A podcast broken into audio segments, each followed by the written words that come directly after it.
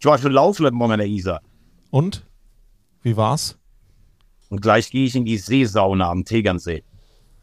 Wahnsinn. Ich dachte, du bist zum Arbeiten dort und deswegen nicht bei uns hier an unserem äh, 4 zu 3 Tisch. Ja, das soll er mal erklären. Ja. Heute Abend, dann habe ich mich aber auch noch im Datum vertan. Die Straße haben es erzählt, das würde jetzt zu weit führen. Ich bin mittlerweile überfordert mit meinen eigenen Terminen. Aber du bist ja noch wirklich so, dass du dir deine Termine handschriftlich in ein Buch schreibst, oder? In den Kalender von der Volksbank Rainer Eifel aus Bell, äh, da schreibe ich das wirklich händisch noch rein. Das stimmt, ja. Wie dick muss dieser Kalender sein? 1500 Seiten. Ich, ich bringe es beim nächsten Mal mit. Geil, das wird irgendwann wird das äh, ins Museum kommen. So die, die Kalender von Thomas Wagner. Wo war er überall und wie viel weiß er davon überhaupt selber noch?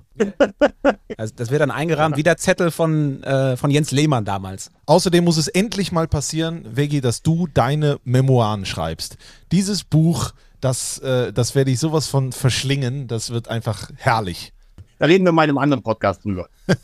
Ich habe ich hab übrigens von uns geträumt. Und zwar habe ich geträumt, dass wir bei Schlag den Star mitmachen. Alle. Also, dass ähm, Veggie gegen Strassi gespielt hat. Ich habe es moderiert und Yannick hat es kommentiert. Boah, So war's. Oh, wie Ja. schlecht. Und wer hat Ich, gewonnen? das weiß ich nicht, ist nicht überliefert worden, wie es ausgegangen ist. Aber ich habe uns in diesem Setting gesehen und äh, Das ist ja wie bei, bei Pastewka. Der träumt doch auch, dass er bei Schlag den, äh, Schlag Ja. Star mitmacht. Ja. Und o- damals noch mit Optenhöfel gibt es doch dann diese, diese Serie, äh, die Folge mit ihm. Toll. Geil, wir machen einen Kneipenzehnkampf wie in der Südkurve. Weltklasse. Aber Veggie, wir einigen uns jetzt schon drauf, wenn wir bei Schlag den Star mitmachen, wir teilen uns dann de den Gewinn und haben einfach nur Spaß. Auf jeden Fall. Das verspreche ich dir als der Elffache. Toll. Ich glaube, wir sind so in der Atmo, den besten, die beste Folge aller Zeiten aufzunehmen. schon wieder. Ja. Okay. Wollen wir über Fußball reden? Gerne. Getränk in die Hand. Das ist Liga Hitzig und emotionsgeladen. 3. Kritisch auf diese 90 Minuten schauen. So funktioniert das auch. 4 zu 3, der dritte Liga-Podcast von Magenta Sport. Wollen wir das mal so stehen lassen? Ein ganz herzliches Willkommen zu Folge 15 von 4 zu 3, der dritte Liga Podcast von Magenta Sport. Ihr habt es äh, schon so ein bisschen rausgehört. Drei sitzen zusammen wie gewohnt am Tisch von den Straßburger Studios in Köln-Mitte. Thomas Wagner sitzt aushäusig in München bei einem Bekannten oder einem Freund oder Kollegen oder wie auch immer. Äh, am Samstag übrigens, das wollen wir, wollen wir den Leuten auch mal mitgeben, haben wir vier ja alle gemeinsam noch, das war auch ein, ein historisches Ereignis, Ja. gemeinsam in der Kneipe Dortmund gegen Bayern geguckt. Es, ja, es, Ja. Gab, es gab Kölsch und Pizza, auch für Veggie. Eigentlich ist er ja das Nudelgericht von 4 zu 3, unser Macaroni mit Lachs. Ich habe schon mal gesagt, unsere erogene Calzone. Thomas Wagner. Das wird immer schlimmer, das wird immer schlimmer. Ja. Strassi ist äh, eher so die Quattro Stagioni von 4 zu 3, ne, bei vielen Sendern zu Hause, ja, wie, wie Veggie natürlich auch. Er bringt die nötige Schärfe rein, ist unser Diavolo, äh, der beste Freund von Limoncello Segatz. Amaretto sich wer kann. Hier ist Christian Straßburger. Guten Hunger. Ja, und der Einzige, der in der Penne aufgepasst hat, äh, ist der Nächste. Ihn kann nichts Artischocken. Er mag am liebsten Rucola Light. Der Mann mit der Wespentagliatelle. Ein Risotto-Normalverbraucher. Yannick Barkic. Wunderschönen guten Tag. Ist das wahr? Herrlich. Ey. So, mein Name ist Tobi Schäfer. Ich äh, begrüße euch nochmal ganz offiziell zu diesem Podcast. Wir haben eine ganze Menge vor. Es schaltet sich nachher wieder ein Gast dazu. Und zwar ist das Lukas Pfeiffer, Trainer des VfB Lübeck. Und äh, ja, wir müssen Gas geben. Wir müssen viel besprechen. Wir kommen zu Spiel 1 oder wie ich seit meinem neuesten Traum das machen würde.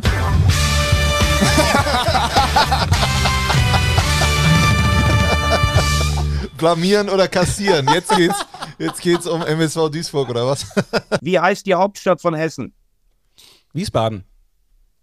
Sehr gut. 1-0 für Tobi. Achso, das ist blamieren oder kassieren. Elton, du bist aber ganz schön äh, anders, äh, siehst du aus aktuell. Ja, wo ist dein roter um Umhang? Übrigens, Peter Vollmann ist gerade freigestellt worden, unser alter Freund. Ja. Es hat sich aber angedeutet, äh, äh, ja.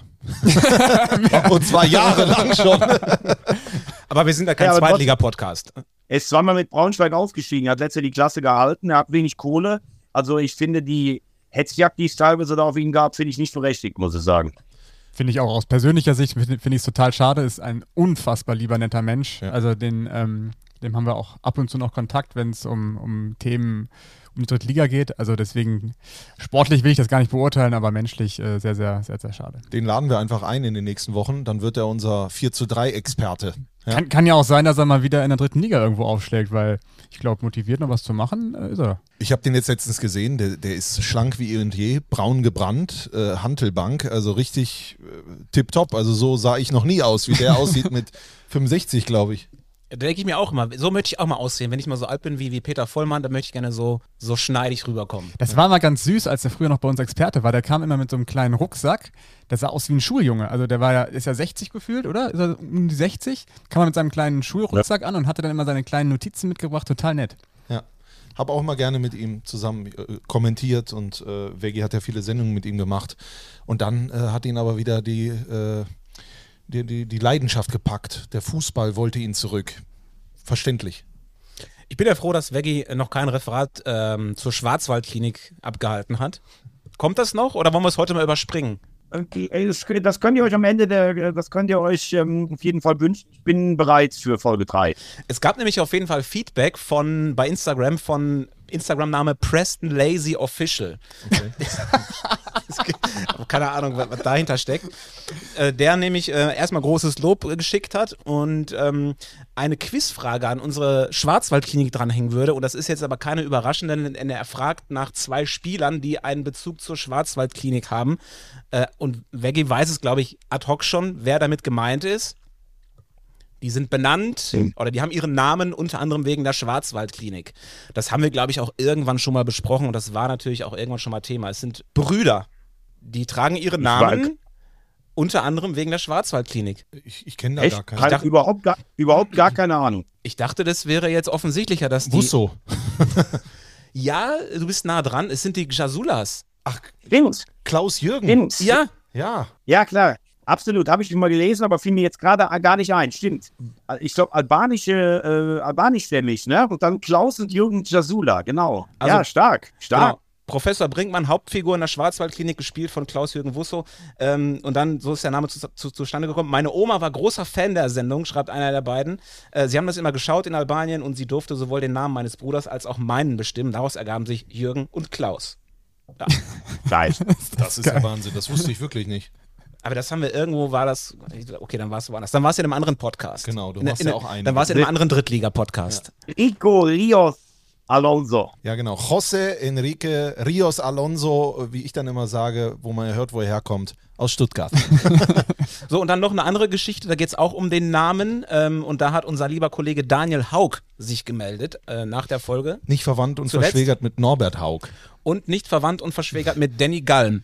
Genau. Ne? Ihr habt die Geschichte mitbekommen, es gibt den Trainer Danny Galm und es gibt einen Reporter Danny Galm. Und äh, Daniel hat uns geschrieben, der Danny Galm vom Zeitungsverlag Weiblingen hat wirklich nichts mit dem Ex-Sandhausen-Trainer zu tun, stammt tatsächlich aber aus dem Neckar-Odenwald-Kreis, wo Trainer Danny Galm wohnt. Und wenn äh, Trainer Danny Galm in den Schlagzeilen ist, wie eben zuletzt bei der Entlassung, kommt es durchaus vor, dass das Telefon bei der Mutter von Reporter Danny Galm nicht stillsteht und die Leute anrufen und nachfragen, was denn da los ist und was sie so und so macht. So hat er, hat er dem Daniel ähm, letzte Woche erzählt.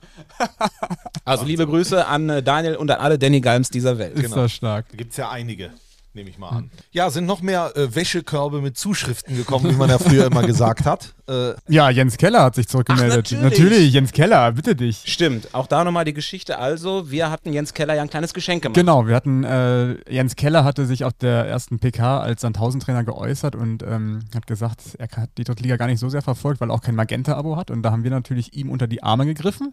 Das äh, Magenta-Abo kam an anscheinend und er hat sich dann zurückgemeldet. Hallo liebes Podcast-Team von Magenda. Vielen Dank für den Zugang und äh, ich freue mich, dass ihr das gleich verstanden habt. Äh, mein Wink mit dem Zaunpfahl, dass ich das nicht habe und äh, vielen Dank und werde jetzt natürlich regelmäßig und alle Spiele darauf anschauen. Danke euch. war das auf 0,5 abgespielt. Naja, nicht jeder ist halt, äh, äh, sagen wir mal, so emotional wie du. Was? Apropos, apropos emotional, das wurde es auch am Samstagnachmittag im Backstage-Bereich ähm, der F Essener Hafenstraße. Das Spiel RWE gegen Bielefeld war gerade zu Ende. Wir waren ja zu dritt da, Strassi, Yannick und ich. Und auf einmal stand Winko Schapina vor dem Ü-Wagen im Backstage-Bereich. Frisch geduscht, ja. Ja. die Haare gerade fertig geföhnt. Ich hätte ihn fast gar nicht erkannt. Wallende Mähne, denn er hat die Haare im Privatleben natürlich nicht zusammengebunden, sondern trägt sie offen. Genau, offenes Haar. Ja. Die, die schönsten Haare der Liga. Und Winko Schapina standen dann nebeneinander, nämlich Yannick und äh, Winko. Ja, Winko ist ein Ehrenmann. Ja, muss man er, einfach sagen. Er hat das äh, versprochene Trikot überreicht, und zwar Ja. Matchworn. Metron, es stinkt immer noch. Ich habe es nicht gewaschen, er hat es mir sogar noch unterschrieben. Also vielen Dank nochmal dafür. Ähm, hat einen Ehrenplatz in meinem äh, kleinen Büro, hängt direkt neben das, dem Trikot von Günter Schmidt und ich freue mich sehr darüber. Ja, und äh, dann, äh, um die Schapiner-Geschichte noch ein bisschen romantischer zu machen, in der Halbzeitpause kam dann ein älteres Ehepaar auf mich zu äh, und da fragte dann der, ja, ich nenne ihn jetzt mal, also der ältere Herr, aber jung aussehend, äh, ähm, nach einem Foto. Habe ich gesagt, ja, selbstverständlich. Ne? Ja, hier bester Kommentator. Also, äh, so, und dann sagen wir, wir sind die Eltern von Winko. Dann sage ich, ach. Und dann haben wir uns kurz unterhalten über Winko und äh, wie, wie glücklich sie sind und die haben den Podcast gehört und Winko hat erzählt von uns und sowas. Wir sind im Prinzip Teil der Familie Schapina jetzt. Äh, nehmt euch Weihnachten nichts vor. Ich glaube, wir sind eingeladen. Wahnsinn. Ganz heißer Anwärter auf dem Ballon d'Or. Übrigens interessant, ich war ja am Sonntag in Mannheim, kommen wir auch noch drauf. Da gibt es eine Dame, die steht äh, direkt neben der, was ist das, neben der Gästebank. Das ist die Moni, die ist seit 45 Jahren äh, Waldhof-Fan und äh, ist im Stadion noch Ordnerin. Sie hat ein Waldhof-Museum zu Hause. Sie wollte von mir wissen, wer der Kommentator ist, weil mit manchen Kommentatoren ist sie nicht ganz so zufrieden. Aber es war einfach herrlich, was sie erzählt hat. Sie hat erzählt, wie sie mal beim Spiel 1999 in Offenbach durch den Wald mit ihren Kindern gelaufen ist, weil da alle Hooligans Deutschland waren. Sie hat erzählt, wie sie früher mit äh, Günter Schlappner und Günter Sebert äh, den Bundesliga-Aufstieg gefeiert hat. Also das war Wahnsinn, muss man ehrlich sagen. Und äh, ich glaube, die Moni müssen wir irgendwann mal einladen, Janik, wenn wir mal noch mal bei dem, Ma bei dem Mannheim-Spiel sind. Bringt sie dann auch frischen Kuchen mit? Ja, genau. Das war ja deine potenzielle Schwiegermutter. Die hat ja einfach Käsekuchen mit Streusel, hat die da. Davon, ich habe seitdem, seit Sonntagmittag nichts mehr gegessen. Das Ding hat mir so den Bauch zugekleistert. Weil das Wahnsinn. muss man sagen, immer wenn wir zum Waldhof kommen, kriegen wir einen selbstgemachten Käsekuchen, weil es mein Lieblingskuchen ist. Aber sie versorgt auch alle anderen äh, äh, Gesichter von Magenta Sport und es ist einfach einmalig und wunderbar. Äh, Alleine auch für, für einen Fan, wie sie ja ist, äh, wünscht man sich, dass es beim Waldhof äh, jetzt mal wieder bergauf geht. Ne? Zeigt auch wieder diese Nahbarkeit der Liga, ne? Also das, da ist man wirklich noch nah dran, da ist der normale Fan, da ist man ähm, ja einfach, einfach nah dran. Aber apropos nah dran, ich, ich, ich äh, werde jetzt einfach den roten Teppich hier auslegen. Veggie, du warst ja nah dran bei diesem Spiel. Waldhof gegen den MSV. War es das schlechteste Drittligaspiel, was du jemals live gesehen hast? Es war das schlechteste Profispiel, was ich in 27 Jahren jemals gesehen habe. Du hast immer mehr gemerkt im Laufe des Spiels, Angst fressen Seelen auf, ein schlechter Rasen noch dazu. Ich habe noch nie so viele Fehlpässe gesehen. Und ähm, also das hatte mit Drittliganiveau eigentlich nichts mehr zu tun. Ich glaube, ganz am Ende ist es vielleicht sogar ein Punkt, der Duisburg vielleicht sogar noch ein bisschen mehr Mut macht. Ähm, also beim Waldhof muss ich sagen, da fehlt mir jetzt gerade so ein bisschen die Idee, wie sich das ändern soll. Die Mannschaft ist verunsichert. Es ist im Umfeld, gibt es große Probleme. Es gab massive Proteste gegen den Geschäftsführer Komp, auch in der Nacht diese Mauer, die da aufgebaut wurde. Und mir fehlt so ein bisschen diese Idee, wie sich das wenden soll. Auch Rüdiger Wien, diesen Fußball, den wir aus Wiesbaden kennen, den habe ich nicht gesehen. Gibt auch kaum im Moment Spieler, an denen man sich aufrichten kann. Ähm, wie zum Beispiel, dass bei Duisburg wirklich Mai war, der für mich ein überragendes Spiel gemacht hat, wo du dann siehst, der ist auf dem Platz derjenige, der, ähm, der, der vorangeht, obwohl die natürlich auch nach vorne wenig gebracht haben. Wie ist denn ähm, ähm, so die Stimmung ähm, oder die, sagen wir mal, die Rückendeckung für Rüdiger Rehm? Wie, hat sich das angefühlt? Boah, also bei den Fans ist er, glaube ich, noch, äh, ist er noch außerhalb der Kritik.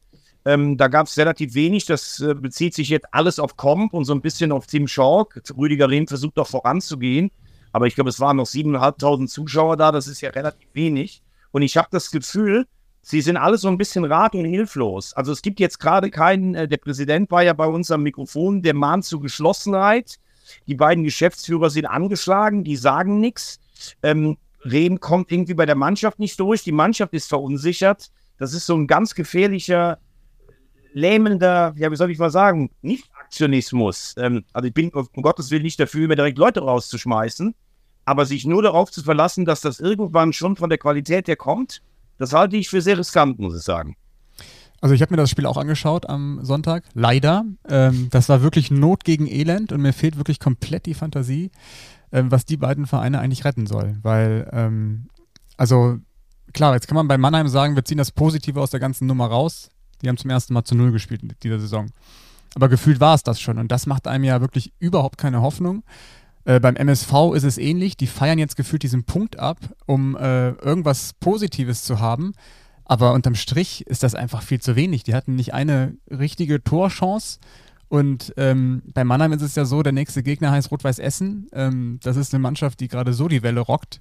Und äh, die Tabelle, wenn wir mal drauf schauen, die, ähm, die teilt sich, beziehungsweise teilt sich in drei Teile. Oben die beiden Mannschaften sind gefühlt durch. Unten haben wir fünf Mannschaften, die sich äh, ganz, ganz schwer tun.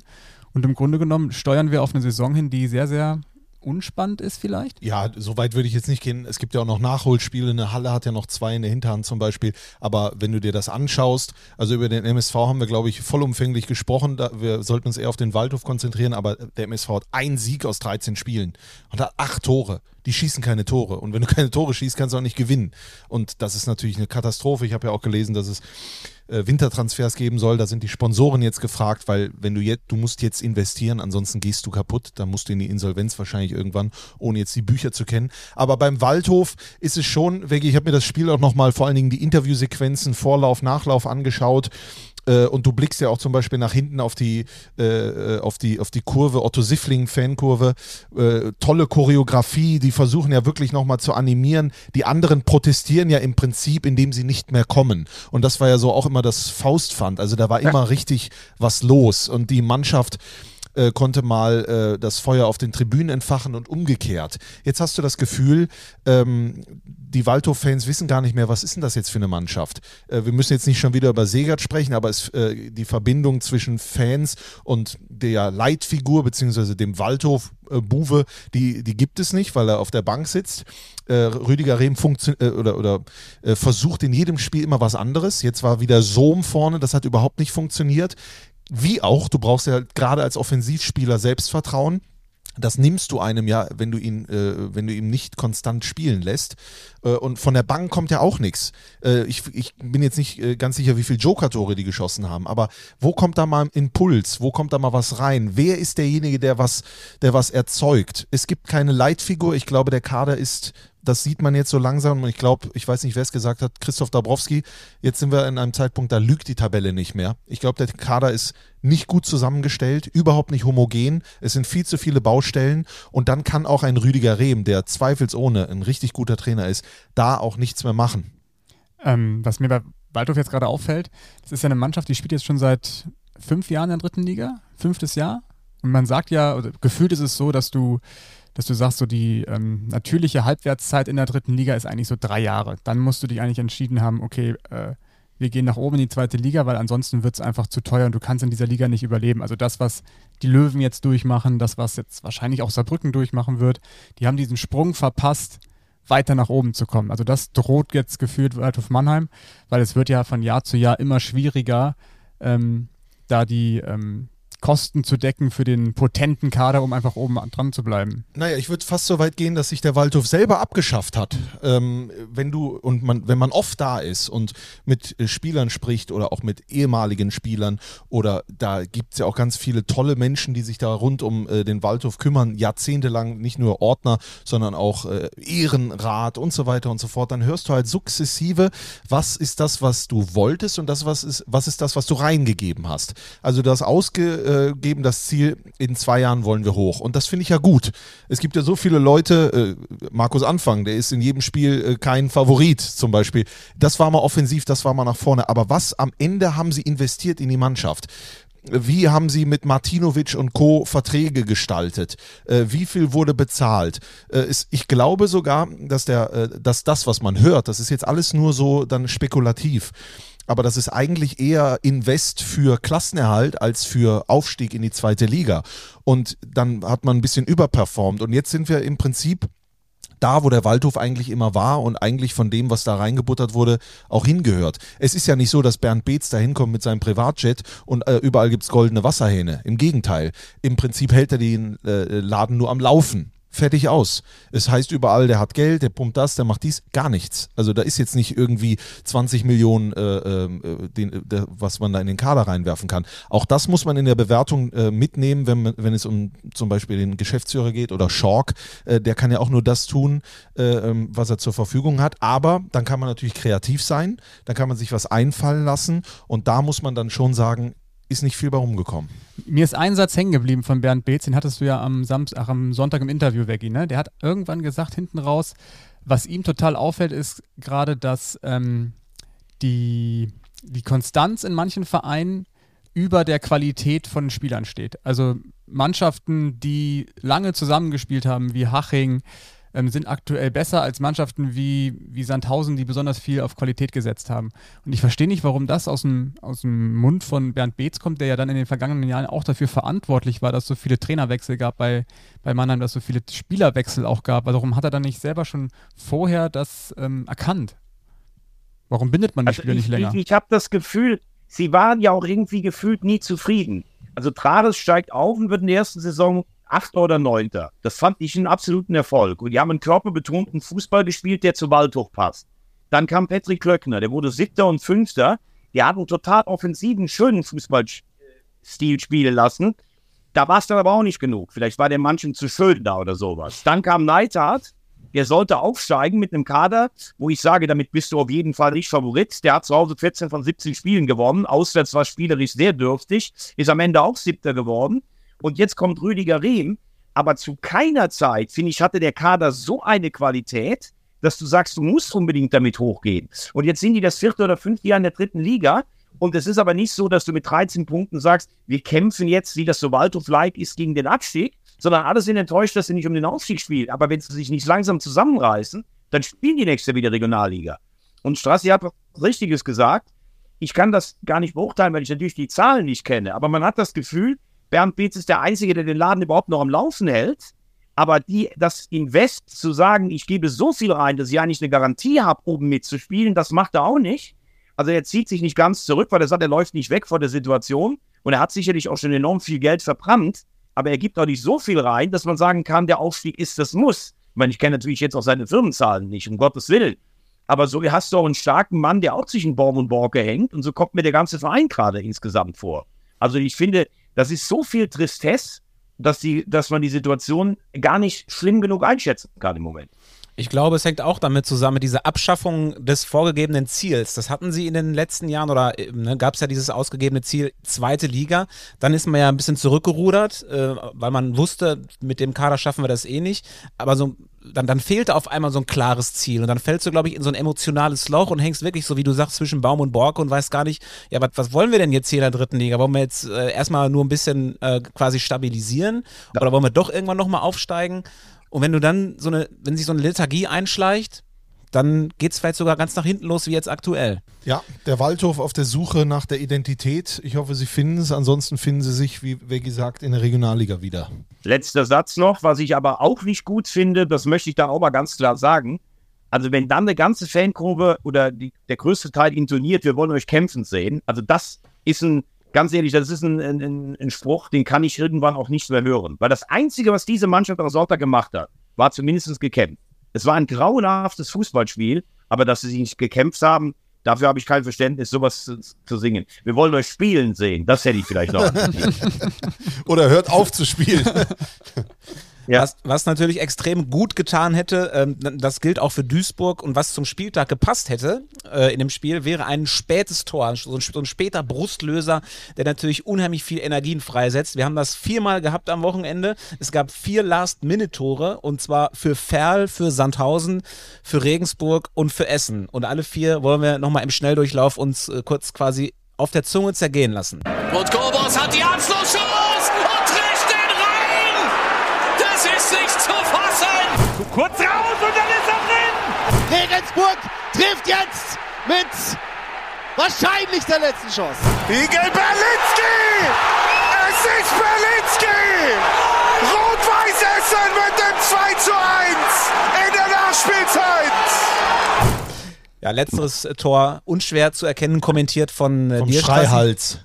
Ähm, ich meine, wir waren ja alle im Stadion. Das ist natürlich, also wegen solchen Geschichten geht man ins Stadion, um sowas zu erleben. Das ist natürlich in Essen mit dieser Atmosphäre geil, auch wenn man es dem Gegner dann nicht wünscht. Du hast es kommentiert, nimm uns mal mit, so in, wenn du da als Kommentator dann das erlebst, ist es auch nur noch so reiner Instinkt und du, und du, und du lässt dich voll auf diese Atmosphäre ein oder musst du da auch erstmal dreimal überlegen, was sage ich denn jetzt eigentlich, um Gottes Willen? Ja, wenn ich das müsste, dann wäre ich aber falsch. Äh, man, man lässt sich einfach ein. Ich habe, glaube ich, irgendwann vorher gesagt, ich glaube, es war so ab Minute 80. Jetzt ist hier, jetzt hier nicht mehr um Taktik, jetzt geht's hier nicht mehr um Überlegen. Du hast das richtig gemerkt. Jetzt war einfach das Visier offen. Es ging von hinten nach vorne. Ich glaube, 86. gab es den Ausgleich. Oppi, ja. Ähm, hat äh, getroffen, abgefälscht und dann hast du. Äh, Hast du mich jetzt gerade hier genannt, Obbi? Nein. Äh, äh, äh, ähm, und danach war ja alles Vogelwild. Es hätte überall in jede Richtung gehen können. Und das spürst du dann, das nimmst du dann auf, das genießt du dann natürlich auch. Es war alles möglich. Ich, äh, ähm, ich habe es mir aber fast gedacht, dass Berlinski, das ist, das ist eine Situation war. Du hast das gesehen, wie oft haben wir auch Rot-Weiß Essen gesehen.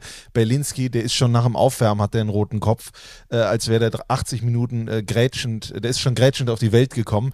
Und äh, dann, dann fängt es nochmal an zu re regnen und so. Und dann kriegen sie diesen Freistoß, Wiegel ja eingewechselt äh, schießt den perfekt, der hält seinen Schädel hin, dann fällt das Tor. Es hätte aber auch Bielefeld äh, hätte auch das Tor machen können. Das ist natürlich sensationell, äh, freut dann aber natürlich nicht den Gegner.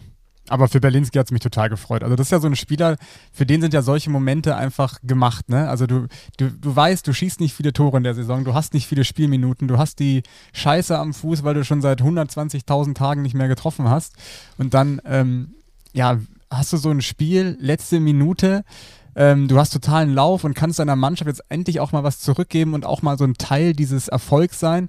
Und es hat mich wirklich total gefreut für ihn und die Bilder, also nach dem Tor, wie sie dann alle Richtung, Richtung Fantribüne auch gelaufen sind, also wirklich Wahnsinn. Und vielleicht nochmal dahingehend, äh, du, danach habe ich auch Instagram beobachtet. Je, fast jeder Spieler von Schapina, Götze und so weiter und so fort hat ein Foto von Berlinski gepostet. Mit Herzchen, mit, mit Emojis, mit was weiß ich nicht alles, mit Raketen. Äh, das, war, das war echt verrückt. Da siehst du, in dieser Mannschaft stimmt's.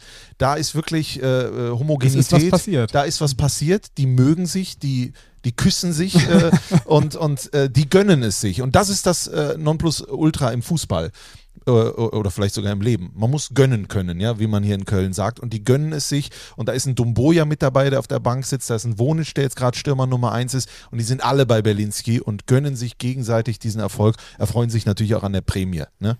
Obwohl neulich irgendein großer Trainer mal sagte, von wegen elf Freunde müsst ihr sein, das ist Quatsch, das funktioniert nie. Man hat aber trotzdem den Eindruck, ja, bei Essen ist tatsächlich irgendwie eine neue Euphorie auch vorhanden. Ähm, wir wissen ganz genau, vor ein paar Wochen gab es diese große Krise mit den beiden Spielen und den vielen Gegentoren. Dann musste Kapitän Felix Bastians gehen. Und jetzt sind es vier Siege in Serie. Und ja, äh, und wa- was für Siege, ja. 2 zu 1. Genau, immer 2 zu 1, immer letzte Minute, also Dauerrausch. Genau, das pusht dich natürlich auch nochmal ein Stückchen, glaube ich, mehr. Und viele fragen sich jetzt, Essen ist aktuell Dritter. Ähm, oben die beiden, da kommen wir vielleicht auch noch zu, sind schon ein bisschen entrückt. Ähm, Dresden und Regensburg und Essen auf Platz drei. Da stellt sich die Frage, können die da bis zum Ende mitschwimmen im Aufstiegsrennen oder ist es nur eine Momentaufnahme und sie performen ein bisschen über? In Essen treten sie natürlich ein bisschen auf die Euphoriebremse, weil das können sie sich natürlich jetzt, also Das weiß ich gar nicht. Das ja, zumindest, sie au- mitnehmen. zumindest Ja. offiziell sagen Ja. sie, nein, um Gottes Willen. Also hat nicht Schapina letzte Woche auch gesagt, er gehört zu den, wie viel Prozent, die äh, Essen nicht für Genau, aufstiegsreif ja, ja, halten? ja. 44 oder so. Oder 56, genau, ja. irgendwie sowas. Aber ich muss trotzdem sagen, ich bin total begeistert von der aktuellen Mannschaft, so wie sie performt, weil sie ja auch eine richtig gute Achse hat. Sie hat natürlich erstmal den herausragenden Jakob Golz hinten, der notenbeste äh, Keeper der, der dritten Liga. Dann haben sie davor einen überragenden Felix Götze, der, Der ähm, Bessermacher. der Bessermacher, der äh, auch Was bedeutet das denn? Der hat ja nicht jeder gesehen, Bessermacher. Also mit ihm holt Essen deutlich mehr Punkte Deutlich als mehr ohne Punkte. ihn. Genau. doppelt so viele Punkte wie Genau. Ja. Ja. Dann haben sie davor natürlich den jetzt oft besprochenen Schapina. Äh, und ganz vorne ist dann aktuell so jemand wie Obus in herausragenden Form. Und äh, alle anderen machen auch mit. Und ich muss zwei Namen nennen. Gerade ein Name ist natürlich ein hervorragender, Erik Wufak. Ja, äh, der, der, der sagt, jeder hat immer gedacht, who the fuck is Wufak? Ja, aber jetzt zeigt er richtig, also den hat Dabrowski irgendwann auf die rechte Seite gestellt und das Tandem da auf rechts, egal wer es ist, es ist in der Regel Obus, äh, aber die tauschen ja auch mal mit Young, das funktioniert überragend. Der hält den Rücken frei, kommt aber trotzdem mit nach vorne. Und Bielefeld hatte so viel Probleme, die Außen zuzumachen. Das war unfassbar. Und die haben sich da außen in einen Rausch gespielt. Das habe ich selten so gesehen. Und natürlich Wonic, sorry, äh, der der perfekte äh, Wandspieler ist für dieses Spiel von Rot-Weiß Essen, aber trotzdem äh, im Vergleich zu Domboja und Berlinski insgesamt eine deutlich höhere Torgefahr ausstrahlt. Jetzt muss ich mal eine Lanze brechen für Fufak. Heißt doch Fufak, ne? Ich nenne den Wufak. Also ich sag Fufak. Den hatte Veggi schon beim Spiel ähm, Dortmund 2 gegen Rot-Weiß Essen. Ich glaube, da stand er zum ersten Mal in der Startelf. Ähm, und da ist ihm ja. der Veggi schon aufgefallen. Ähm, und Veggi hat ja so, eine, so ein Fable für verrückte Außenverteidiger. Ne? Wenn du eine Drittligamannschaft zusammenstellen würdest, wäre auf jeden Fall mit dabei. Bitter, es wäre oh. Fufak mit dabei. Ähm, Jans wäre auch Absolut. mit dabei. Also den hatte Veggi schon seit langer Zeit auf dem Schirm. Genau, also danke, dass du es auch nochmal sagst. Das stimmt wirklich. Ähm, also ich finde für Essen sprechen zwei Punkte. Der erste, ich finde es für Essen gut, dass sie nicht einer der ersten beiden Teams sind, gerade weil wenn du jetzt auf Platz 1 mit so einem Vorsprung wärst oder zwei, dann würden alle in Essen durchdrehen und jeder Nicht-Heimerfolg würde, äh, würde schon zu einem mittleren Erdbeben führen. Also die Liga ist ja Platz 3 so ausgeglichen, die schleichen sich da so ein bisschen rum und äh, ich glaube, die fühlen sich ganz wohl mit, mit, diesem, mit, mit diesem Platz, den die gerade haben. Und du musst ja sehen, von hinten, Mannschaften wie Sandhausen oder Saarbrücken, dieses 2-2 sagt eigentlich, was in der Liga los ist da hinten. Hätte Saarbrücken dieses Spiel gewonnen, mit dieser Euphorie nach dem Pokalsieg, hätte ich mir vorstellen können, dass Saarbrücken fünf oder sechs Spiele am Stück gewinnt. Kriegen wieder in der Nachspielzeit dieses Gegentor, trotzdem äh, Bravourleistung nach dem Kraftakt gegen die Bayern. Ja, und Sandhausen dann machst, gewinnst du das erste Spiel, gewinnst aber wieder nicht zu Hause. Das heißt, die Schwäche der Konkurrenz könnte für Essen wirklich im Kampf um Platz 3, könnte das ein, ähm, den sie ja selber nicht ausrufen, könnte das ein Plus sein. Du hast ja eben Aufstiegskampf oder Aufstiegsrennen, hast du gesagt, ne? Mhm. Also für mich ist es kein Aufstiegsrennen. Für mich ist es Kampf um Platz 3. Ja. Deswegen, du machst jetzt schon die Liga zu, Bucky. Nee, ist ja wirklich so. Aber warte mal ab, Jan Regensburg ist auch äh, oftmals sehr glücklich unterwegs. Aber äh, ich wollte, über den FCS werden wir ja gleich noch sprechen, aber ich wollte unbedingt mal über den Sportclub sprechen. Sportclub Ferl. Also äh, was da abgeht, das ist wirklich äh, phänomenal. Wie die gestartet sind, da äh, hatte man schon fast das Gefühl, ähm, das äh, hat ein Ende, bevor es angefangen hat äh, auf der Trainerbank. Ähm, aber die sind richtig krass in die Saison gekommen. Die haben eine Mannschaft, äh, Batista Meyer, Benger, ein Corbus in absoluter Topform. Ähm, ich weiß nicht, wo das hinführt. Also die spielen mit Euphorie und dann sagte auch Alex Ende im Interview, äh, Mannschaft hat mich gefragt, was machen wir denn jetzt? Äh, auf Punkt spielen oder auf Sieg? Da hat er gesagt, ach komm, dann gucken wir, dass wir gewinnen. Und dann gewinnen die das Ding auch noch in Aue. Und danach Dotchev stand da ja völlig desillusioniert und weiß gar nicht, wie die hier verloren haben. Der Rekordtrainer ja. desillusioniert. Also was, was, mich so äh, was mich so beeindruckt an Ferl, es ist ja nicht nur diese Saison so, ne? Ende ist ja nicht der erste Trainer, der so spielen lässt im ja. Ferl. Das, sie haben unter Kniat so gespielt, sie haben unter Capretti so gespielt, als sie hochkamen. Also es liegt ja gar nicht immer nur am Trainer, sondern es liegt an der Vereinsphilosophie. Mhm. Die sagen sich, wir wollen diesen Fußball spielen, den lassen wir spielen mit aller Konsequenz, auch im Abstiegskampf. Wir holen die passenden Leute dazu, wir holen die Trainer dazu und es funktioniert einfach irgendwie immer. Und was ich total geil finde, ist, dass sie jetzt wieder an der Poststraße spielen ja. dürfen. Was ich nicht so geil finde, ist diese Lasershow, die sie da ständig haben, aber es ist eine andere Sache. Ansonsten finde ich, ähm, ist das eine absolut positive Geschichte und total toll für die dritte Liga, dass die da ähm, so eine Geschichte schreiben dürfen. Ja, und er, er hat ja auch Tiefe im Kader. Also nicht nur, äh, das ist nicht nur quantitativ, sondern die Quantität hat auch Qualität.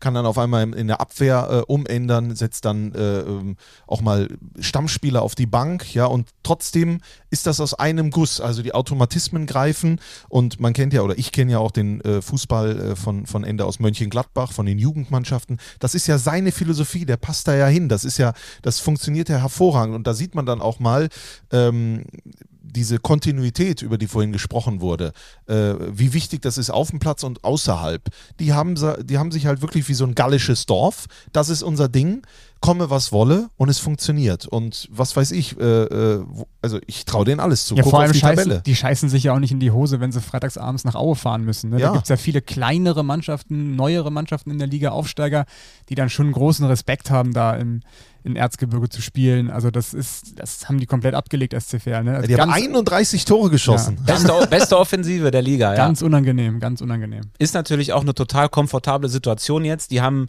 also die spielen völlig ohne Druck. Nach unten hin sind sie jetzt sehr gut abgesichert. Glaube ich, da wird dann nichts passieren. Keiner sagt, wir müssen aufsteigen. Äh, von allen werden sie immer noch, glaube ich, so ein bisschen, wie du sagst, als gallisches Dorf unterschätzt. Und ja, das ist einfach eine richtig schöne Geschichte. Ein richtig schöner Farbtupfer in der dritten Liga, wie ich finde. Dürften die in der zweiten Liga eigentlich auch in der Poststraße spielen? Ich glaube nicht. Ich befürchte nicht. Dann müssten sie wieder in Paderborn In anrufen. die Home Deluxe Arena. Aber äh, wir müssten mal nächste Woche oder übernächste Woche, Vegi, du hast das doch mal wunderbar vorgeschlagen, da laden wir mal den Kapitän ein. Mael Corbus, der ist ja nicht nur auf dem Platz, sondern außerhalb auch sehr aktiv und dann äh, kann er uns mal äh, das Erfolgsgeheimnis verraten. Mael Corbus ist übrigens ein großer Radsport-Fan. Äh, Ach, guck. Tour de France interessiert, fährt selber auch viel Fahrrad und äh, mit dem haben wir uns schon einige, Mal, äh, einige Male ausgetauscht über das äh, Velo. Seine Schwester spielt auch Champions League, äh, glaube ich, für Paris im Fußball auch. Also sehr interessante Familie auch. Ja, da haben wir doch einiges zu erzählen. Mich würde interessieren, ob er dann auch mal während der Fahrt irgendwie in die Kappe gemacht hat, wie einst Jan Ulrich, aber das werde ich ihn dann persönlich fragen. Wir, wir müssen vielleicht auch mal nach Ferl. Wir müssen mal dahin Wir müssen mal unbedingt nach Ferl einen Podcast machen in Ferl. Irgendwo in einem Möbelhaus. Ist da eins? Nee, an der, an der Theke, das ist die längste Theke im deutschen Profifußball. Ich glaube, das ist Theke 13, wenn ich mich recht entsinne. Ja. So, ähm, Wir sind kurz vor Lukas Pfeiffer. ja. Da wird sich gleich irgendwann dazuschalten. Ich glaube, ein paar Minütchen haben wir noch. Wir sehen ja, wenn er reinkommt in den, in den digitalen Aber lass uns doch mal ganz kurz, Tobi. Tobi, ich finde ganz ehrlich, wir müssen noch mal auf den ersten FC Saarbrücken eine Lobeshymne ablassen.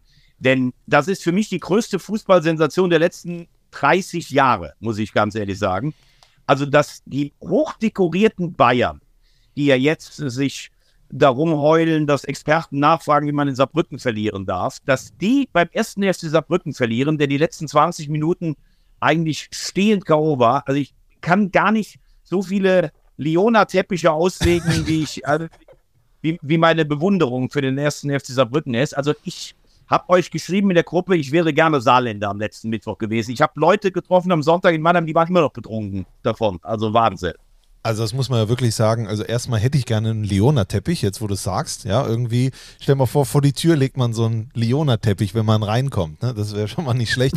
Und, und zweitens, Rüdiger Ziel hat mir überragend gefallen. Ja, äh, auch in der Außendarstellung, auch in der Ehrlichkeit, wie er sagt. Es gab nur eine Möglichkeit, entweder machen wir das Tor oder wir verlieren in der Ver Verlängerung. Hat sich richtig geil äh, ähm, gegeben. Äh, das hat mich auch für ihn persönlich gefreut. Er wird ja immer wahrgenommen als so ein bisschen lethargisch oder sowas. Dabei ist er einfach nur ein ruhiger Vertreter und versucht einfach mit Arbeit zu überzeugen. Äh, da gibt es ja dann auch das eine oder andere, wo man dann vielleicht fragt, ist das noch der Richtige oder whatever. Ne? Und da hat er mal, einen- da hat er mal einen Flock gesetzt. Seine Taktik ist total aufgegangen.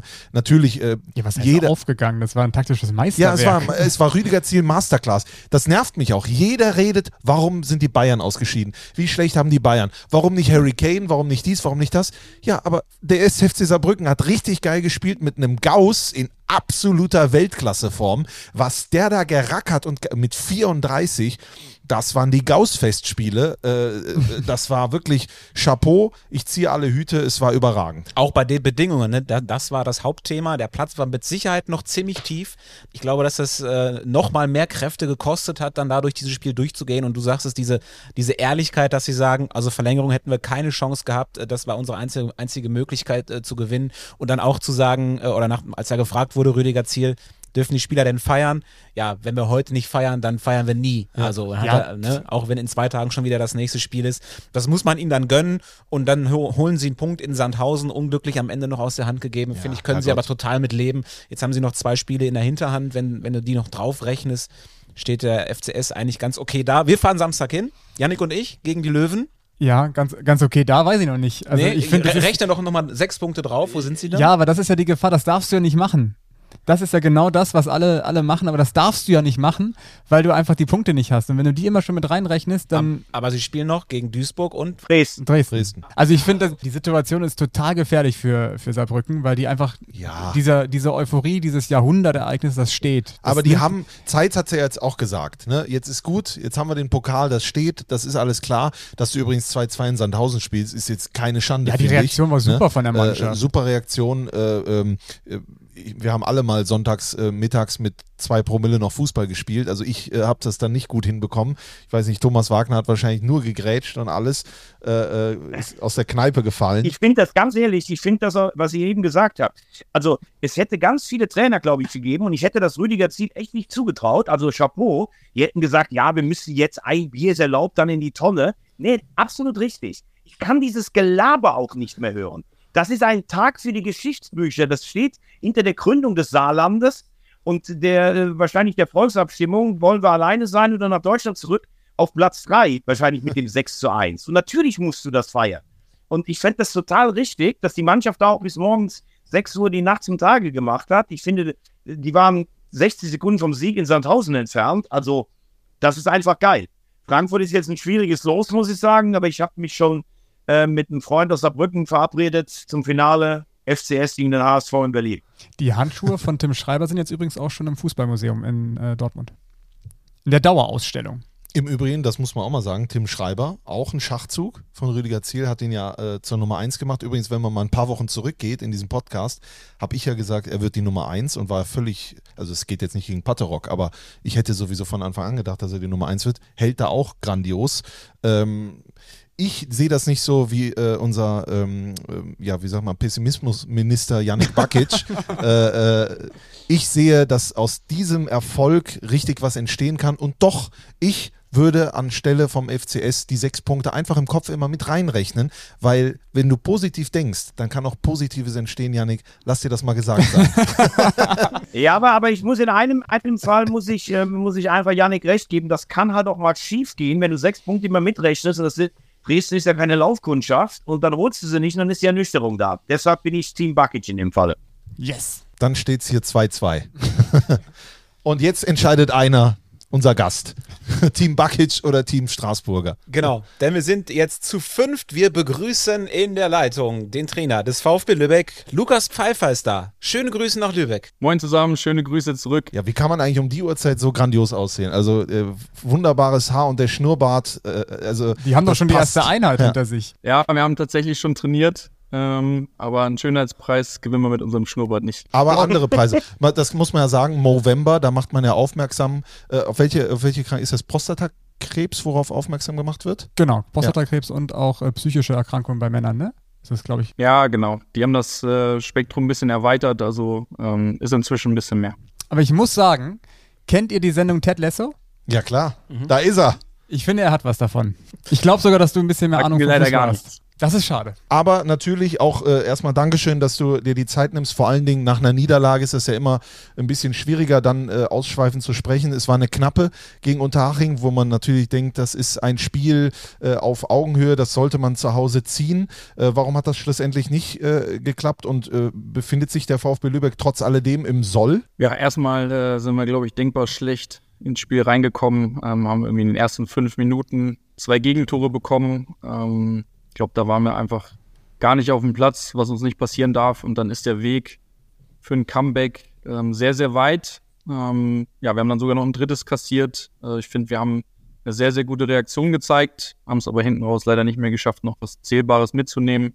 Ähm, und dann landest du natürlich jetzt in so einer Gesamtsituation, die, sagen wir mal, sehr unzufriedenstellend ist. Ähm, Erwartungshaltung bei uns war natürlich schon so, ähm, dass wir gerade in der Anfangsphase der Saison ein paar mehr Punkte holen und äh, da laufen wir jetzt ein bisschen hinterher. Lukas, da würde ich ganz gerne mal nachfragen. Ähm, ihr habt ja Teile zumindest vor zwei Jahren die Saison noch als Erfahrung. Klar, das war eine besondere mit der Corona-Spielzeit. Aber wenn ich es vergleiche jetzt mit den anderen Aufsteigern, Ulm und Unterhaching, die sehr über die Euphorie kommen, Preußen Münster, die nach einem schwierigen Start mittlerweile auch gut im Rollen sind. Und gefühlt ist es bei euch so, dass ihr eigentlich immer ganz gute Kritiken bekommt, aber am Ende die Punktausbeute nicht ganz stimmt. Wie gefährlich ist die Situation gerade für einen Aufsteiger, der einerseits zwar die Liga kennt, aber auf der anderen Seite, du hast es gerade gesagt, sich gedacht hat, dass man in der Anfangsphase der Saison eigentlich als Aufsteiger eine bessere Möglichkeit hat, Punkte zu äh, generieren.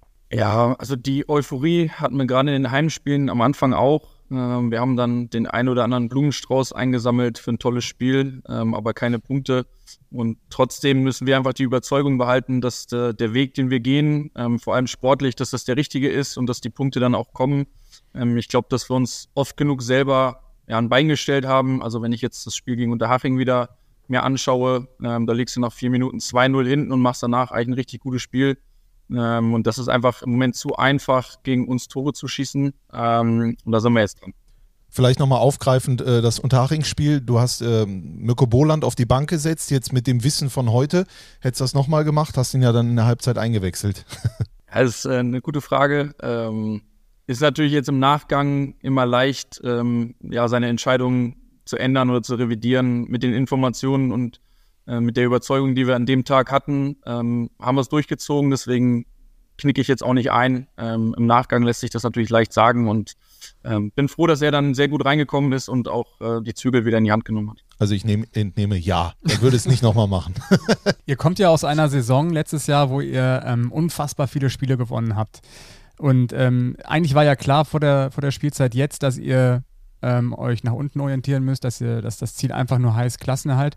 Wie vermittelt man einer Mannschaft, dass man ähm, ja, besonders leidensfähig sein muss im Laufe dieser Saison, dass man auch wirklich mal ein dickes Fell haben muss und auch mal vier, fünf, sechs, sieben Wochen mal was aushalten muss, die vorher so erfolgreich war? Ja, äh, das ist eine unserer großen Herausforderungen. Ähm, ich glaube, dass der ganze Verein sich auch so ein bisschen an Gewinn gewöhnt hat, ähm, jetzt über die Saison hinweg. Wir haben ja auch letztes Jahr im DFB-Pokal nochmal eine kleine Überraschung gelandet, indem wir in die zweite Runde gekommen sind. Ähm, und dann war das für alle irgendwo Neuland, dass man dann eben deutlich weniger gewinnt und jetzt auch leider äh, häufiger verliert. Ähm, aber am Ende, ja, die Jungs haben eine riesen Überzeugung aktuell. Ähm, die wollen das unbedingt wenden, das Blatt. Und äh, da müssen wir jetzt einfach weitermachen. Im Fußball gibt es noch einen Weg, da rauszukommen. Spiele gewinnen. Das weiß er, obwohl er auch erst 32 ist. Äh, Lukas, wir haben öfter oder häufiger schon darüber gesprochen, dass ihr natürlich auch eine besondere geografische Lage habt. Also ihr habt mit Abstand die weitesten Reisen insgesamt.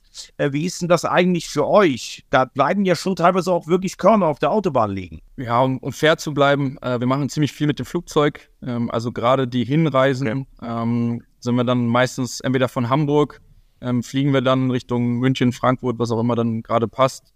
Ähm, und wenn dann keine englische Woche ist, dann fahren wir tatsächlich Bus zurück. Das war bisher absolut darstellbar und machbar. Ähm, wichtig ist einfach, dass wir da eben gerade auf der Hinreise vielleicht nochmal einen kleinen Pluspunkt haben, indem wir mit dem Flugzeug anreisen. Das war jetzt für Auswärtsspiele. Ähm, ich glaube, dass jeder sich gefreut hat auf den VfB Lübeck, auf die Lohmühle, auf das Stadion, was da los äh, ist und los sein kann. Die Corona-Zeit, das hat ja so gefehlt und vielleicht auch dem VfB schlussendlich, um dann in der Liga zu bleiben. Jetzt habt ihr das. Jetzt äh, sehe ich aber sieben Spiele, sechs Punkte, acht Tore nur in An- und Abführung. Warum schafft ihr es noch nicht, dieses Faustpfand Lohmühle auch äh, äh in Punkte und Tore umzusetzen? Weil ich gehe mal davon aus, Lukas, äh, äh, da wäre für dich auch mehr drin. Ja, also das jeder, der hier häufiger mal im Stadion war, weiß, was hier los sein kann, äh, was wir für eine Energie erzeugen können. Wir haben es leider zu selten geschafft, ähm, auch mal in Führung zu gehen und dann diese Energie auch wirklich auf den Rasen zu bringen. Also beispielsweise Sandhausen äh, war die ganze Zeit eine richtig gute Stimmung und es war, äh, das Spiel ist ja 0-0 ausgegangen und ich glaube, wenn wir da mal über so einen Punkt rüberkommen, dass wir so ein Spiel mal ja, in Führung gehen und das auch über einen gewissen Zeitraum dann vielleicht noch ausbauen können, dann, dann kann hier diese Energie wieder entstehen. Ähm, wenn du halt mit 0-3, so wie jetzt zuletzt in die Halbzeit gehst, dann wird es schwer, so eine Energie dann auch zu entfachen. Die Lohmühle ist aktuell natürlich die Mo-Mühle, ne? nur fürs Protokoll, wegen des wunderschönen Schnurrbarts von Lukas Pfeiffer. Lukas, ähm, was dich natürlich auch besonders macht, ist, du bist erst 32 Jahre alt, du bist der jüngste Trainer in der Liga. Ähm, und jetzt ist natürlich die Situation ja so ein bisschen knifflig. Ihr befindet euch im Abstiegskampf, der Wind wird ein bisschen rauer. Ähm, wie verpackt man das als junger Trainer, wo man jetzt noch nicht diese Erfahrung hundertmal durchlebt hat? Ähm, gehst du total unbefangen daran oder macht sich schon auch ein bisschen nervös? Wie, was geht da in dir vor? Nervös bin ich nicht. Ähm, ich glaube, wenn man Trainer wird, dann sollte man sich auch vorher Gedanken machen, ähm, wie man mit solchen Situationen umgeht, ähm, dass man da nicht ganz blind reinläuft. Am Ende muss mein Fokus auf der täglichen Arbeit liegen. Ich kann hier ganz in Ruhe arbeiten mit meinem Trainerteam ähm, und mit der Mannschaft und das ist genau das, was wir jetzt brauchen, ähm, um einfach sportlich weiterzukommen. Aber man versucht natürlich dann die Energie gerade die emotionale Energie ähm, aufs nächste Spiel zu lenken und nicht auf irgendwelche Diskussionen in den Medien. Es wird ja immer auch auf, das, äh, auf diesem Altersthema äh, rumgeritten. Ich meine, Herrgott äh, ist 32, ich bin 34 und ich weiß ja auch nicht alles und äh, erlebe dann Dinge auch mal äh, äh, zum ersten Mal und dann hat man auch mal Gegenwind. Ich habe dann zum Beispiel einen Thomas Wagner, der immer an meiner Seite ist, der mir in allen Lebenslagen helfen kann. Lukas, was ist dein Thomas Wagner? Oder wer? ja, gut, also zum einen haben wir hier im Verein äh, einen richtig guten Austausch, auch mit dem Sportvorstand Sebastian Harms. Ähm, und ich persönlich habe mir auch so zwei, drei Ansprechpartner im, im näheren Umfeld ähm, zusammengesucht, mit denen ich regelmäßig spreche über unterschiedlichste Themen, ähm, ob das jetzt Fußballbezug ist oder eben privat. Ich glaube, dass das ganz, ganz wichtig ist, da regelmäßig auch mal rauszukommen und bestimmte Dinge auch ganz offen ansprechen zu können. kennt man da jemanden? Gibt es da jemanden, so äh, also erfahrenere Trainer oder sowas, an denen du dich orientierst, wo du, die du auf der Kurzwahltaste hast? Äh, nee, noch nicht, aber ihr könnt ja gerne mal ein paar Kontaktvorschläge Du kannst ruhig verraten, dass dein Thomas Wagner auch Thomas Wagner ist. Der ist ja, dann aber eher fürs Private zuständig. ja, Thomas und ich wollten das eigentlich unter uns behalten. Du machst ja parallel noch äh, die A-Lizenz gerade. Das ist ähm, ja, ungewöhnlich, so zum, zum Ligabetrieb parallel den Trainerschein zu machen. Ähm, wie intensiv ist das für dich? Ähm, wie stressig ist das? Wie häufig musst du nach Duisburg? Ähm, ja, kriegst du das alles unter einen Hut oder ist es dann doch irgendwie vielleicht zu viel? Also ich krieg's gut unter einen Hut, ähm, muss aktuell einmal im Monat für drei Tage nach Duisburg. Äh, das fällt dann meistens auf den Anfang der Woche, sodass wir den, den freien Montag, ähm, dass ich dann am Ende auch nicht fehle, sondern den Dienstag und Mittwoch nicht da bin. Ähm, haben ein sehr gutes Trainerteam, das das super auffängt, das ist auch mit der Mannschaft klar kommuniziert ähm, und die Sachen, die ich dann höre, wenn ich nicht da bin, sind, sind alle durchweg positiv. Ähm, und dieses ganze Drumherum, was du zu Hause machen musst, das ist ja auch mit der Lizenzumstellung jetzt ähm, viel, viel im Homeoffice und am Laptop. Äh, das bekommt man dann abends in, in den Stunden dann auch noch hin. Es ist natürlich verrückt, dass man um äh, Dinge im Fußball zu lernen, nach Duisburg muss. Ne? Mit Blick auf die Tabelle. Aber gut, da gibt es die, die, die, die, Fußball, wie heißt das eigentlich? Die, die äh, Fußballschule? Sport, Sporthochschule. Genau, Wedau, genau, ja, ja. Ja, genau. Sehr renommiert. Ja. Lukas, ähm, wenn man auf die Tabelle drauf schaut, gab ja in den letzten Jahren eigentlich immer so, ähm, es ist natürlich immer irre spannend, aber man hatte immer schon das Gefühl, es gibt so ein, zwei Teams, die sich von Beginn an eigentlich, wo man weiß, die werden unten drin stecken, aus finanziellen Gründen oder weil einfach ein Abwärtstrend über die Jahre schon da ist. Wenn ich mir jetzt die Tabelle anschaue, ähm, im Moment haben sich fünf Mannschaften unten so ein bisschen abgesetzt, viel Tradition dabei mit Duisburg, Halle und Mannheim. Dann die zweite Mannschaft von Freiburg, die hat einen großen Aderlass und ihr seid auch dabei. Auf der anderen Seite hat man bei jeder dieser Mannschaften irgendwie das Gefühl, da könnte schon noch was gehen, auch mit einer Serie. Ähm, wie siehst du diese Situation jetzt gerade tabellarisch? Hast du auch noch Hoffnung, dass man da noch jemand anderes mit runterziehen kann? Oder ist dein Fokus eher darauf, wir müssen jetzt selbst mal in der Liga so richtig ankommen? Und ich finde, du hast das gerade äh, gesagt, vielleicht mal so ein Heimspiel, dass du gegen einen großen Gegner mit einem 1-0 und dieser Euphorie des Stadions mal so über eine Zeit rettest einfach. Ja, ich glaube schon, dass der Fokus hier ähm, auf uns selber liegt. Also wir haben jetzt vorher nicht äh, irgendwie einen Zettel genommen und aufgeschrieben, wer am Ende hinter uns landen soll. Dafür ist die Liga viel zu ausgeglichen und viel zu unberechenbar. Ähm, also jeder sagt es ja auch, aber man sieht es auch jedes Wochenende, dass jeder jeden schlagen kann. Wir haben dieses Gefühl auch. Also wenn wir aus einem Spiel rausgehen, dann sind wir ganz, ganz selten rausgegangen und haben gesagt, puh, heute ging hier gar nichts. Ähm, und dementsprechend geht bei uns wirklich so dieser Fokus aufs nächste Wochenende ähm, weil auch da, wenn wir jetzt über eine Serie reden, äh, wir müssen erstmal ein Spiel gewinnen, dann reden wir über das zweite. Ähm, aber wir sind dann doch sehr bei uns und dafür ist die Liga auch, finde ich, noch sehr eng beieinander. Nächste Gelegenheit für euch dann am Samstag in Dortmund, 16.30 Uhr Anstoß. Wir sind sehr gespannt. Vielen Dank für deine Zeit. Ähm, wir drücken die Daumen, wünschen alles Gute, auch natürlich für äh, die Fahrten nach Duisburg oder die Besuche in Duisburg. Und dann sehen wir uns hoffentlich bald in irgendeinem Stadion wieder. Gerne auch mal in der Lohmühle. Ja, vielen Dank euch auch. Hat Spaß gemacht. Ähm, euch auf jeden Fall noch einen gelungenen Dienstag. Dankeschön. Den Danke. Bart würde ich stehen lassen. Ja, alles Gute. Tschüss. Tschüss. Tschüss, Ted. Ciao. Tschüss, Ted. Er sah echt aus wie Ted Lasso. Ted Lasso, ja klar. Kannte er nicht Ted Lasso? Das ist schade. Das ist doch die Fußball. Den kenne sogar ich. Ja. Der, der Mann hat keine Zeit für sowas. Der macht, der trainiert einen, einen Profiklub, der macht nebenbei noch äh, da die Lizenz. Wann soll der denn noch Ted Lasso gucken? Ja, keine Ahnung nachts vorm Einschlafen oder so. Ne? Stimmt, mit 32 äh, reichen einem ja auch äh, vier Stunden Schlaf. Genau. Mit 32 oder aber Da mit. muss ich auch erst mal in Lob loswerden. Also mit 32 mit dieser Verantwortung so gelassen umzugehen, also Chapeau, weil das war ein starker Auftritt. Mit 32 war ich nicht so gelassen. Das glaube ich nicht. Du hast aber einen Ohrring. Da standst du mit, äh, mit Rösler in Ulm auf dem Sprungturm. genau. So, was haben wir noch auf dem, äh, auf dem To-Do, auf der To-Do-Liste? Also die Liste ist noch relativ lang. Ähm, ich weiß nicht, ob wir noch äh, das Fass äh, VAR aufmachen sollten. Müssen oder, wir ob das wir, machen? oder ob wir das vertagen auf nächste Woche. Weil ähm, Ich bin ich, meine, vertagen. ich glaube, die Diskussion äh, bleibt uns doch ein bisschen erhalten über den Videoschiedsrichter. Ist in der dritten Liga jetzt wieder so ein bisschen hochgekocht. Wir haben auch ein paar Protagonisten gefragt äh, am vergangenen Wochenende, aber das können wir theoretisch auch nicht. Klassischer Cliffhanger jetzt. Ja, Ja. oder? Bleiben Sie dran. Nächste Woche äh, geht es um den Videoassistenten. Genau. Endlich. Ist wie, bei, wie bei Goodbye Deutschland. Klaus-Jürgen Jasula, Oberschwester Christa. Ja, was, äh, äh, was können wir noch besprechen? Oder haben wir noch Dann, dann bleibt ja eigentlich noch äh, die Frage der Woche Ja. übrig. Thomas Wagner. Ga, gar, nicht vor, ich, äh, gar nicht das- das vorbereitet. ich mit. Ja, ich, ich habe noch was. Ich habe noch was für Ja, euch. Moment, ich habe ich Weil hab auch, auch- Sekunde. Ja, ich habe auch die Musik dafür vorbereitet. Das ist die Schlag den Star Musik. Okay, Äh, kennt Thomas offenbar nicht, dann machen wir es ohne Musik. Jetzt komm mit deiner Frage. Äh, doch, ich kenne die Musik natürlich, aber ähm, weil wir ja, wir haben im Moment ja so ein bisschen Diaspora in, ähm, in Berlin. Äh, wir hatten ja Victoria Berlin, das war ja der letzte äh, Verein, der bei uns in der dritten Liga war.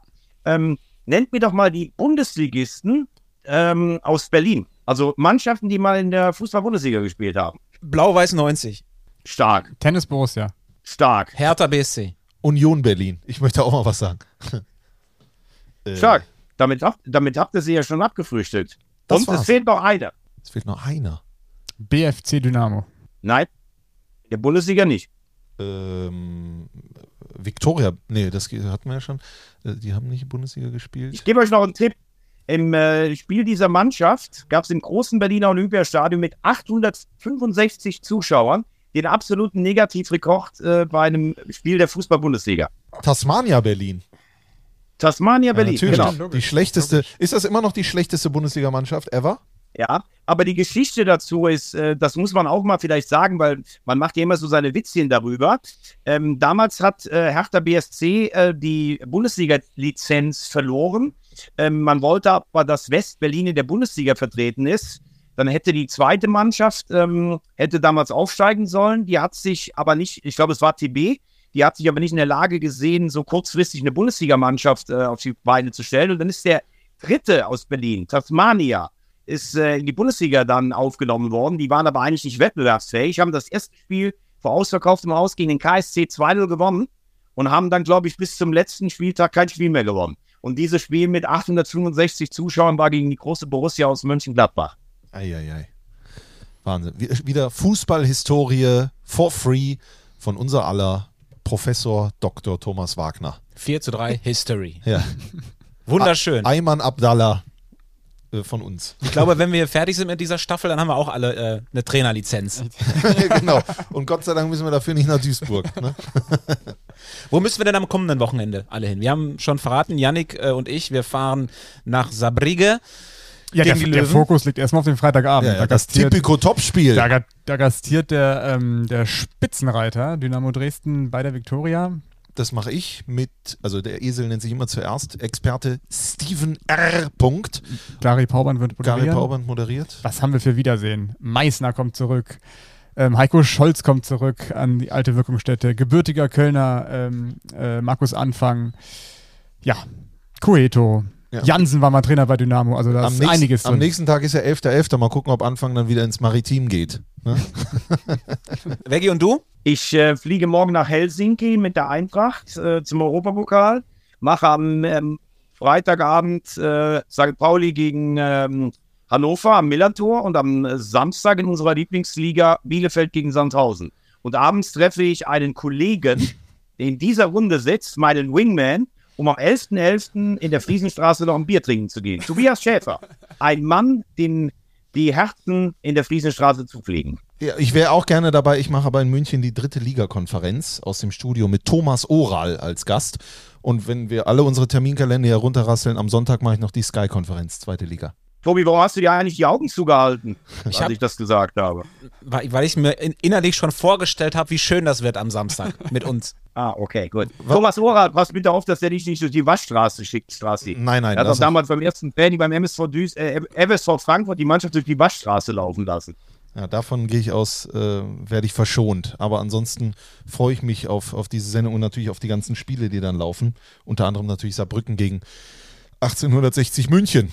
Als was geht ihr eigentlich? Habt Oh, ihr eine das- Verkleidung für den das 11.11.? wird- boah. Da denke ich immer drei Minuten äh, vor Verlassen des Hauses drüber nach. Da wird dann einfach random in die große Ich Karnevalskiste Offizier und gegriffen. Gentleman, ganz in weiß. Du gehst als Professor Brinkmann Ich gehe als einfach. Offizier und Gentleman, ganz in weiß. Apropos, genau, das könnte ich auch noch Brinkmann. machen. Lassen Sie mich durch, ich bin ab. Lassen Sie mich Arzt, ich, Ich bin durch. Ja. So, jetzt aber bitte noch einmal die Zusammenfassung von Folge war das 4 der Schwarzwaldklinik, denn wenn, dann müssen wir es auch durchziehen. Nee, Folge 3 ist es. Folge glaub 3 war es erst. Ganz genau. Folge 3 war es erst. Also, ähm, es ist ganz klar, Udo ist bei äh, Schwester Christa abgeblitzt. Ähm, aber sein Vater, der Professor, versucht mit ihr ähm, praktisch äh, anzubandeln. Da ist aber noch die alte Kollegin aus Karlsruhe, Heidelinde Weiß, auch eine wunderbare Schauspielerin, die sich als Anästhesistin in der Klinik bewirbt. Und der Professor ähm, stimmt widerstrebend zu, weil er weiß, dass das Turbulenzen in seinem privaten und Herzenleben, äh, Herzensleben auslösen wird. Wie es weitergeht mit der Anästhesistin und der Oberschwester, das erfahrt ihr nächste Woche in 4 zu 3. Euer Podcast aus der Schwarzwaldklinik. Thomas Wagner, grandios. Jetzt gönnen wir uns alle noch den Streuselkuchen von der Bäckerei Balkhausen. Veggie, wir haben dir auch einen per Post geschickt, ist im Briefkasten. Ja. Ich, ich brauche jetzt mal ein paar isotonische Getränke, weil ich gerade in der Sauna war und äh, werde dann nach mir einen Streusel, Streuselkuchen geben. Ah, herrlich. Dann Super. wünschen wir allen Beteiligten eine schöne Woche. Wir freuen uns auf das kommende Wochenende und auf das Wiedersehen. Dann zu viert, aber glaube ich wieder nächste Woche alle zusammen an diesem Tisch. Ne, Veggie? Denn äh, Ja, wenn, ganz du nicht, genau. wenn du nicht da bist, dann fehlt einfach was. Wir haben nicht Tschüss gesagt, er hat schon das Mikrofon weggelegt. Meine Damen und Herren, Thomas ich bin doch Wagner. noch da. Ich habe mich gerade noch mal gesehen. Ihr fehlt mir. Der, der Thomas Tuchel von 4 zu 3. Er geht einfach Geht vorher. einfach. Danke euch. Wiederhören. Ciao. Ciao.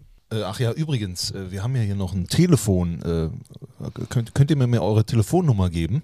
Ja, wir haben ja, das haben wir letzte Woche schon gesagt, wir haben ja ähm, das Arbeitstitel Fanphone, was irgendwie noch ein bisschen unfancy klingt, finde ich. Äh, Vielleicht fällt euch ja auch ein cooler Name ein für das ähm, Handy und für die Nummer, die wir haben, wo ihr euch jederzeit melden könnt. Die äh, WhatsApp-Nummer lautet, Bitte melde dich. Janik, Ach so. So spontan. Ja, wie? Also, Ja, das, äh, also es fängt mit einer 0 an, dann kommt eine 1. und dann glaube ich eine Äh. 5. 01573 tippe ich. sie steht auf jeden Fall in den Shownotes. Ja. Shownotes. Bitte meldet euch. Ja, warte kurz. Es ist. Hier ist die Nummer 0151 5655 8335. Wunderbar. Das ist die Nummer zum Glück. Bitte rufi an nix, hat doch immer Ailton gesagt damals im Dschungelcamp. Er wollte nicht weiterkommen. Rufi an nix. Meldet euch jederzeit für jede Angelegenheit, für Anregungen, für Wünsche, für Kritik, wenn sie gut ist äh, und für einen coolen Namen für unser Fanphone. Und falls ihr durchkommt und Leitung 1 trefft und dieses Geräusch hört, dann habt ihr ein Auto gewonnen. Geil, ich, dass man auch mal, ich, darf- ich, ich muss auch mal öfter an deinen Tasten spielen. Das macht Spaß. Herrlich. So, jetzt aber wirklich Feierabend, ne? Tschüss. Tschüss. Getränke in die Hand. Das ist Liga Hitzig und emotionsgeladen. 3. Kritisch auf diese 90 Minuten schauen. So funktioniert das auch. 4 zu 3, der dritte Liga-Podcast von Magenta Sport. Wollen wir das mal so stehen lassen?